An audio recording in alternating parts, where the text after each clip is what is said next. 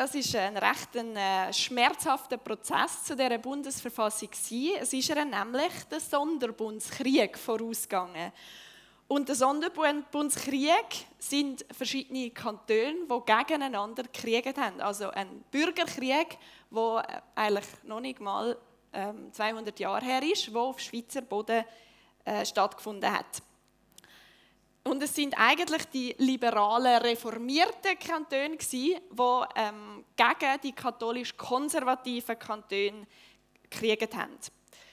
Und der Sonntag, den wir heute feiern, der eidgenössische Dank, Buß- und Betttag, der hat dort in dem, in dem Abschluss von dem Sonderbundskrieg mit der Bundesverfassung einen besonderen Wert bekommen. Einen überkonfessionellen, einen staatlich verordneten Wert. Und so ist das auch ein Wert, den wir bis heute noch pflegen. Eben, ich habe schon gehört, ich glaube, wir haben schon letztes Jahr eine Predigt gehabt zum Dankbuß und Betttag. Also ich finde das mega cool, dass wir euch dem bewusst sind. Das bedeutet ja auch, dass wir äh, uns wahrnehmen als eine Größe innerhalb vom Politischen, von der Gesellschaft. Eben, wir wollen eine Bedeutung haben in der Stadt, das wollen wir ja auch als reformierte Kirche. Und der eidgenössische Dank, Buß und Betttag ist so ein Moment, wo Chile Verantwortung getragen hat im Staatlichen. Der, der Viertag ist verordnet worden vom Staat, nämlich auch darum, weil es sich um eine konfessionell verstrittene Schweiz hier hat, gehandelt hat. Und so hat der Tag dazu dienen, dass Gräben überwunden werden zwischen katholisch und evangelisch. Das ist eine schöne und eine mächtige Geste, dass der Staat das der Kirche zutraut hat oder aufgetragen hat, zu beten, Buß zu tun und zu danken. Der Tag hat das Zusammengehörigkeitsgefühl der Schweizerinnen und Schweizer stärken. Die Solidarität und der Akt, der Buß ist ja Schuldeingeständnis, der Akt der Vergebung und dass wir das miteinander vor Gott bekannt hat, das hat helfen. Und ich habe das Gefühl, das hat auch geholfen, dass man einen Schritt aufeinander zugegangen ist. Also wenn ich heute, ich bin ja noch zuständig für die Seelsorge in der Fürstenau, wir haben super Zusammenarbeit mit der katholischen Kirche. Und wenn ich mit Leuten aus der katholischen Kirche rede, ist das gar kein also macht es für sie eigentlich fast keinen Unterschied mehr. Aber sie alle wissen noch von Geschichten aus ihrer Kindheit, wo man so krass unterschieden hat zwischen katholisch und reformiert. Am Staat ist bewusst dass er eben genau den Akt von Schuldbekenntnis und Vergebung, dass er das nicht bewirken kann, dass er das nicht in seiner Macht hat. Wiederherstellung von Beziehungen zwischen Menschen im Bewusstsein, dass wir vor Gott nämlich alle schuldig sind und dass wir alle Vergebung nötig haben. Das ist etwas, wo der Chile zuteilt worden ist. Und so haben eben die christlichen Glaubensgemeinschaften den Auftrag gehabt, die Gräben zwischen den Schweizer zu überwinden. Darum werden heute Betttage häufig ökumenisch gefeiert. Also wir haben heute bei uns in der Kreuzkirche mit den Katholiken zusammen äh, den Gottesdienst und äh, ich darf heute bei euch sein. Ich weiß nicht, ob das bewusst so gewählt war, dass ich heute da bin, aber ich finde, es passt eigentlich ganz gut. Weil zum Graben überwinden muss man sich irgendwo können begegnen man muss einander kennenlernen, man muss einander überhaupt einmal anschauen und wahrnehmen. Man muss einander zuhören, dass man nämlich nicht mehr einfach vom anderen reden kann, sondern es Gegenüber hat und mit dem Gegenüber ins Gespräch kommt, dass es nicht mehr einfach nur heißt der dort, sondern du, wo vor mir stehst und ich, wo dir gegenüber stehe. Und das nicht nur vor und mit unseren Mitmenschen, sondern eben auch vor Gott.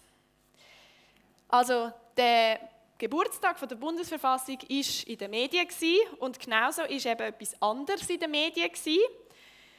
Etwas äh, sehr Trauriges, etwas Schwerwiegendes. Und zwar Missbrauchsgeschichte der katholischen Kirche. Am Dienstag ist ein Bericht herausgekommen, wo äh, unabhängige Wissenschaftlerinnen und Wissenschaftler eine erste Pilotstudie herausgebracht haben, seit 1950, was haben da auf, äh, im, im, Schweizer Raum für Missbrauch stattgefunden und, und wie sind die Geschichten verlaufen. Und das sind äh, erschütternde Zahlen. Ich habe jetzt gerade keine Zahlen dabei, aber äh, das spielt ja auch keine Rolle. Jede, jedes, jeder Vorfall ist einer zu viel. Es sind furchtbare Geschichten und es ist auch furchtbar, wie Menschen das systematisch deckt haben. Nicht nur äh, die Struktur der katholischen Kirche, sondern ganze Gemeinden haben das deckt. Und die Geschichte oder der Bericht verleitet einem vielleicht ein bisschen zum Gedanken, zum Glück bin ich nicht katholisch. Das ist ein verführerischer Gedanke in dem hinein.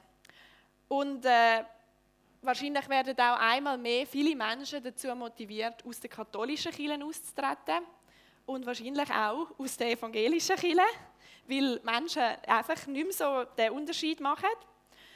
Zum Glück bin ich nicht katholisch. Das ist einfach denkt und eigentlich auch überheblich. In meiner Anstellung bin ich zuständig für die Zusammenarbeit mit der katholischen Kirche und ich habe ähm, Mitarbeitende und, und äh, einfach Kirchgänger von der katholischen Kirche kennengelernt, die ganz einen tiefen Glauben haben und tief verwurzelt sind und eine lebendige Beziehung zu Jesus haben.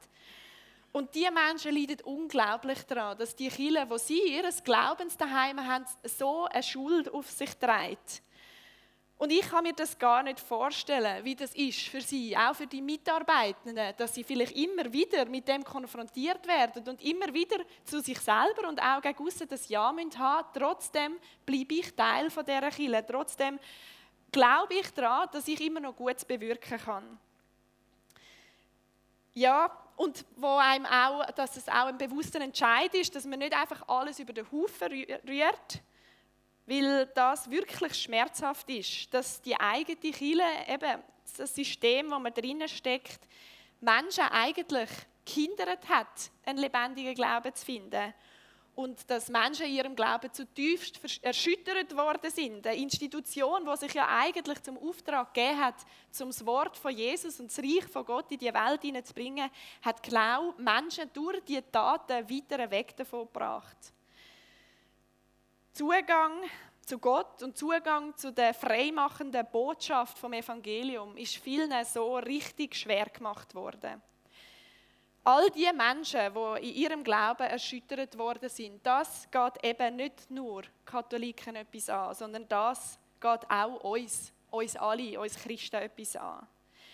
Das Leid, das da angerichtet worden ist, im Namen vom Glauben und von Gott, es ist ja eigentlich nur eine symbolische Geschichte also es ist eine Zahl für, für Missbrauch, der auch anderswo stattfindet, im Namen vom Glauben, im Namen von Jesus. Einfach jetzt unglaublich äh, krass sichtbar. Und das kann nicht ignoriert werden, das kann nicht kleingeredet werden, das kann auch nicht rückgängig gemacht werden. Was gemacht kann werden, ist Buß und Umkehr.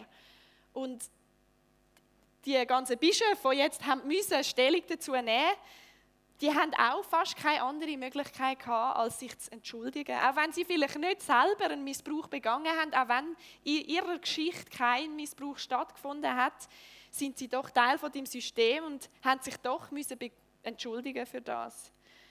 Nicht nur einzelne Täter, die sich entschuldigen müssen, sondern ganze Gemeinschaften. Buß tun, Schuld bekennen, der Start der Umkehr. Das ist etwas, was zu der zentralen Botschaft vom Christentum gehört, vom christlichen Glauben und auch eine Kernbotschaft von der Predigt von Jesus. Buß tun, Schuld benennen, Schuld bekennen, Umkehr, Vergebung. Etwas, wo unsere heutige Gesellschaft, ein Prozess, wo unsere heutige Gesellschaft verlernt hat. Der Max Frisch, Schweizer Autor, muss man nicht kennen, äh, hat einmal gesagt, ein Katholik hat die Beichte, ich habe bloß meinen Hund. Ich weiß nicht, ich, ich weiß, mal ich weiß, dass gewisse von Ihnen katholische Wurzeln haben und darum vielleicht auch Erfahrung haben mit Beichten. Ich frage jetzt nicht in die Runde, vielleicht ist das ein ein Outing, ich weiß es nicht. Ich selber kenne es nicht. Ich bin evangelisch aufgewachsen, im evangelischen Pfarrhaus. Und mir ist es eigentlich fremd, beichten. Und ich habe das auch immer als Kind schon so faszinierend gefunden, die Kleiderschränke dieser katholischen Kirche mit diesen Vorhängen. Und ich habe nie jemanden dort drinnen gesehen, aber ich habe mir immer vorgestellt, wie man dort so dunkel unterdrückend drinnen sitzt. Aber ich habe mir nachher sagen lassen, heute wird Beichte nicht mehr zwingend in diesen Kästen gemacht, sondern heute geht es zum Teil face-to-face. -face. Das ist... Äh, Genau, ich habe das ein bisschen eigenartig gefunden, aber mittlerweile im Gespräch mit Katholiken und Katholikinnen, mit meinem durch äh, Theologiestudium, habe ich auch ein bisschen Zugang äh, bekommen zu dieser Beichte. Die Beichte im Katholischen, das ist ein rituelles Bekennen von Schuld. Und es ist immer angeschlossen an die priesterliche Absolution. Der Priester, der sagt, dir sind deine Sünden vergeben. Und das ist etwas, wo ich glaube, wo zutiefst ein menschliches Bedürfnis ist, dass wir zugesprochen bekommen dass uns vergeben ist. Auch wenn eben vom Reformierten her ist halt die Überzeugung, das muss jeder Mensch für sich entscheiden. Das kann man nicht, die Verantwortung kann man nicht einem Priester geben. Oder jeder ist Priester, jeder kann einem die, die Vergebung zusprechen. Gleich braucht das ein Mensch, dass er das von außen zugesprochen bekommt. Deine Schuld ist dir vergeben. Und das merkt eben auch der Max Frisch. Er merkt, alles, was er mit seinen Schuldgefühlen machen kann, ist seinem Hund erzählen. Und das hat etwas Unbefriedigendes, hört man aus seinem Zitat. Vielleicht würde es ihm ja gut tun, er hätte es Gegenüber, wo ihm sagen könnte, deine Schuld ist dir vergeben. Und das könnte vielleicht auch uns helfen, wieder einen Zugang zu der katholischen Beicht zu lernen. Beichtet wird üblicherweise vor der Eucharistie, also vor dem katholischen Abendmahl. Und es hat den Sinn von etwas Reinigendem. Wie wenn man vor einer Nacht nach einem verschwitzten Tag noch schnell geht, duschen. So erst können wir das heilige Erlebnis vom Abendmahl wirklich erleben. Indem ich vorher alles ablegen kann, wo mir im Weg steht zwischen mir und Gott so kann ich befreit mit ihm, bei ihm und mit der Gemeinschaft der Heiligen Kirche am Tisch sitzen. Die Beicht ist ein institutionelles Raumgeben für Schuld bekennen, für Schuld vergeben.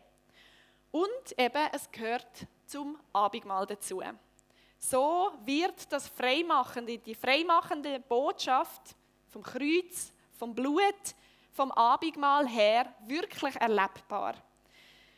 Schuld bekennen heißt auch, uns selber ernst nehmen. Also eigentlich uns selber nicht ignorieren. Also Schuld ist ja meistens, spüren wir in uns drinnen.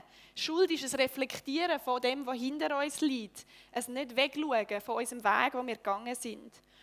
Und so ist es, uns selber ernst nehmen. Schuld, Vergebung ist eben nur durch Schuldbekenntnis äh, möglich. Und Schuldvergebung ist eine Wiederherstellung von meiner Beziehung zu mir selber, eben indem ich meine Geschichte anschaue. Und es ist eine Wiederherstellung von der, Geschichte, äh, von der Beziehung zu meinen Mitmenschen und zu Gott.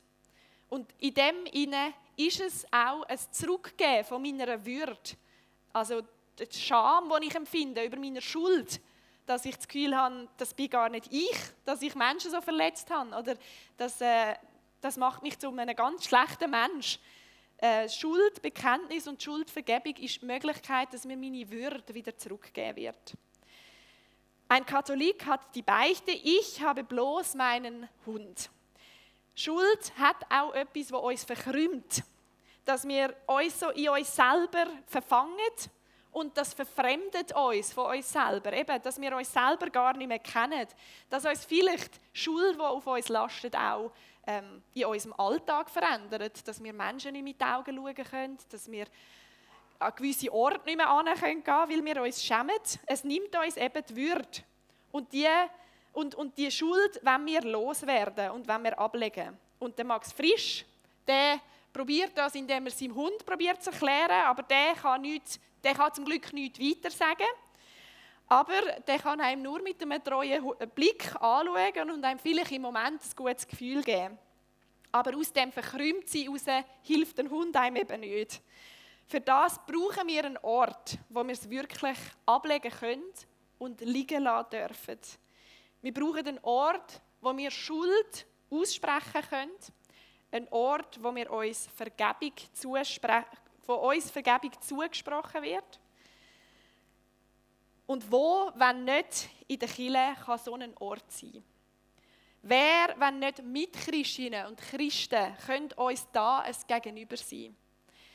Wer, wenn nicht Jesus, hat in seinem Tod unsere Schuld überwunden? Das zu verkündigen, das ist der Auftrag von allen Christinnen und Christen.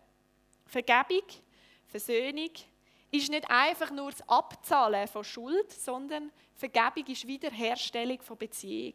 Beziehung zu uns selber, zu unseren Mitmenschen und zu Gott. Und jetzt habe ich euch noch einen Bibeltext mitgebracht. Das ist ein bisschen ein Cut.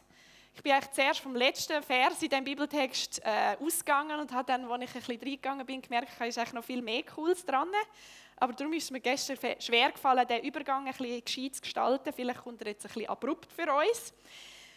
Der Paulus beschreibt im zweiten Brief an Korinther im Kapitel 5 das Versöhnungswerk wo Ewigkeitswert hat und wo in Jesus Christus passiert ist. Er schreibt, wir wissen ja, unser Zelt in dieser Welt wird abgebrochen werden. Dann erhalten wir von Gott ein neues Zuhause und dieses Bauwerk ist nicht von Menschenhand gemacht und wird für immer im Himmel bleiben. Darum seufzen wir und sehnen uns danach, von dieser himmlischen Behausung gewissermaßen umhüllt zu werden. Das Daheime, das ist für mich die ewig wiederhergestellte Beziehung zu Gott. Und die Beziehungen, die wir auf dieser Welt probieren zusammenzuheben, erleben wir doch so oft als etwas, das nur vorläufig ist und immer wieder so schnell zergeht das, was wir in dieser Welt zusammenbasteln, das erfahren wir ja immer wieder, das hat in vielem nicht Bestand.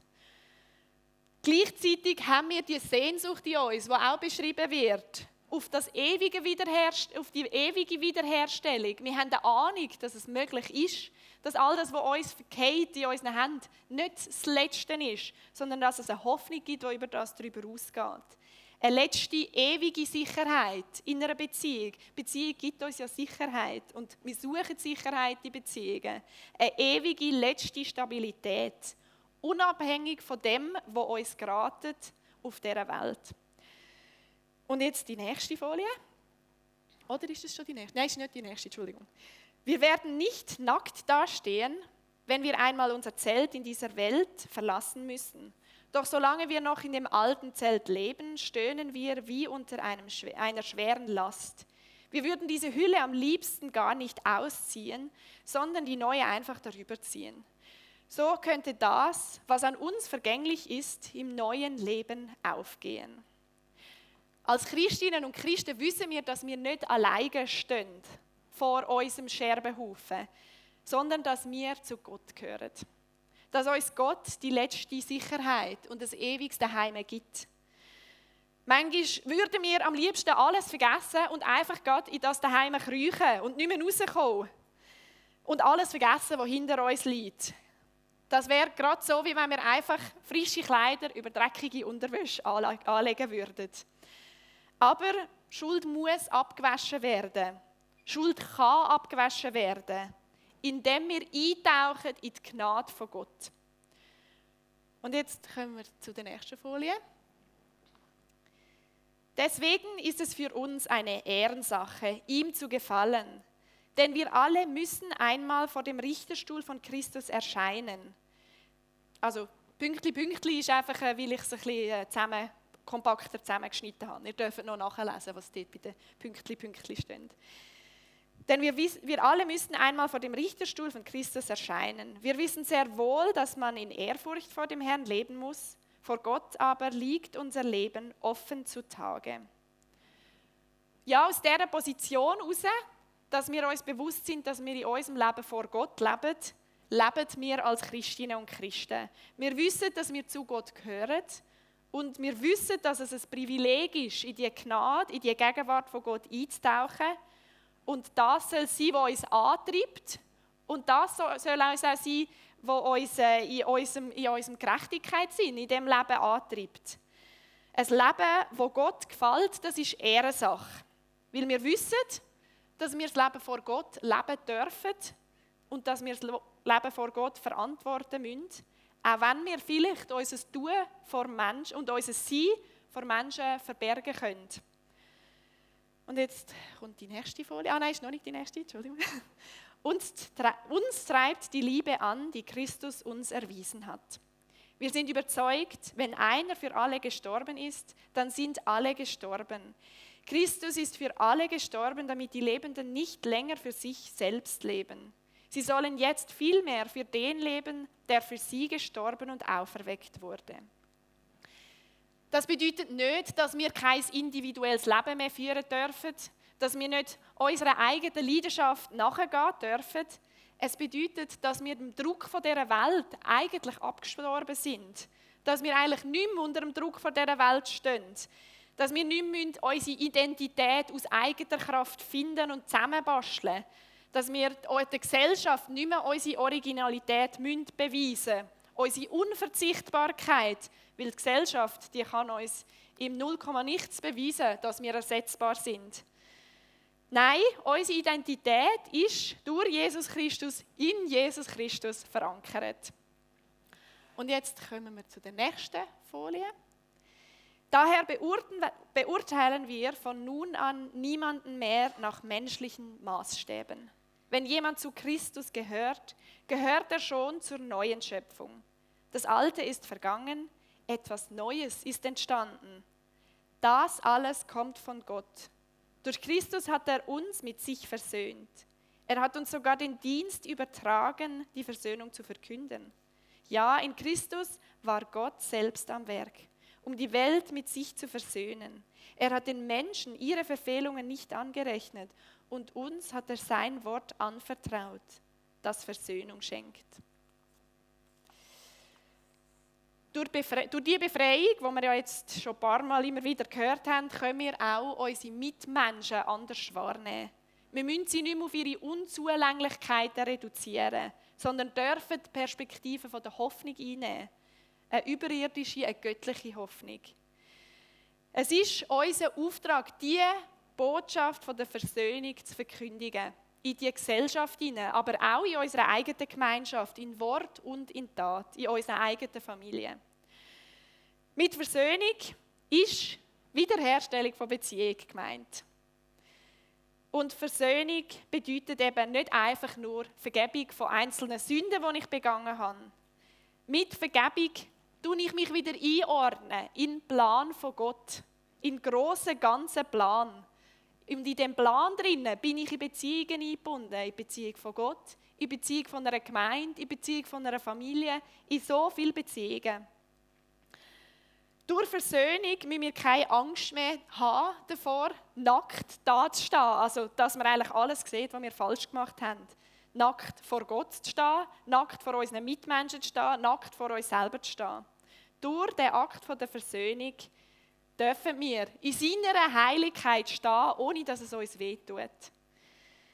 Und jetzt komme ich zu der letzten Folie, glaube ich. Ja, mal, es ist die letzte Folie. Wir treten also im Auftrag von Christus auf. Ja, Gott selbst lädt die Menschen durch, durch uns ein. So bitten wir im Auftrag von Christus, lasst euch mit Gott versöhnen. Obwohl Christus ohne jede Sünde war, hat Gott ihm unsere Sünde aufgeladen. Denn durch die Verbindung mit Christus sollen wir an Gottes Gerechtigkeit teilhaben. Wir haben gehört, dass Gott uns beauftragt, dem Aufruf von der Versöhnung zu folgen, den Aufruf von der Versöhnung in die Welt zu tragen. Wir haben gehört, dass der Staat, unser Staat uns das zutraut, dass wir das feiern. Er gibt uns sogar immer ein Betttagsmandat, also für was wir beten sollen. Natürlich sind wir da frei und in christlicher Freiheit dürfen wir es ergänzen oder ähm, genau. Aber wir stehen eben in Verantwortung auch gegenüber dem Staat, also auch gegenüber unseren Mitmenschen, in Verantwortung gegenüber Gott.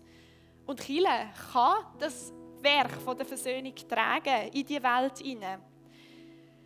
Und das wünschte ich mir, dass wir das als Chile, als Gemeinschaften von Chilen können wieder mehr in diese Gemeinschaft hineintragen. Dass wir auch wahrgenommen, werden in der Allianz, in der Ökumene, als Gemeinschaften, die miteinander die Versöhnung in die Welt hineintragen und die Versöhnung auch miteinander suchen, so wie die Katholiken mit den Evangelischen. Und das braucht immer wieder ein Ringen und immer wieder ein sich bewusst werden. In dem Menschen miteinander vor Gott kommen, in dem Menschen miteinander Schuld aneinander und vor Gott bekennen, in dem Menschen Vergebung ausgesprochen werden kann und in dem sich Menschen so auch gegenüber gegenseitig sich begegnen können.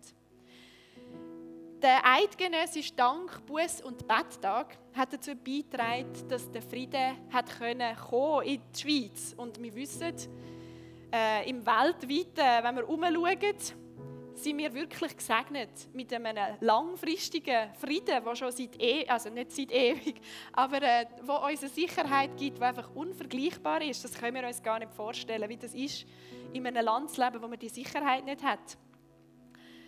Aus der Versöhnung heraus leben heisst, unsere Mitma äh, Mitmenschen nicht mehr mit dem weltlichen Maßstab zu messen, sondern mit dem Maßstab der Hoffnung.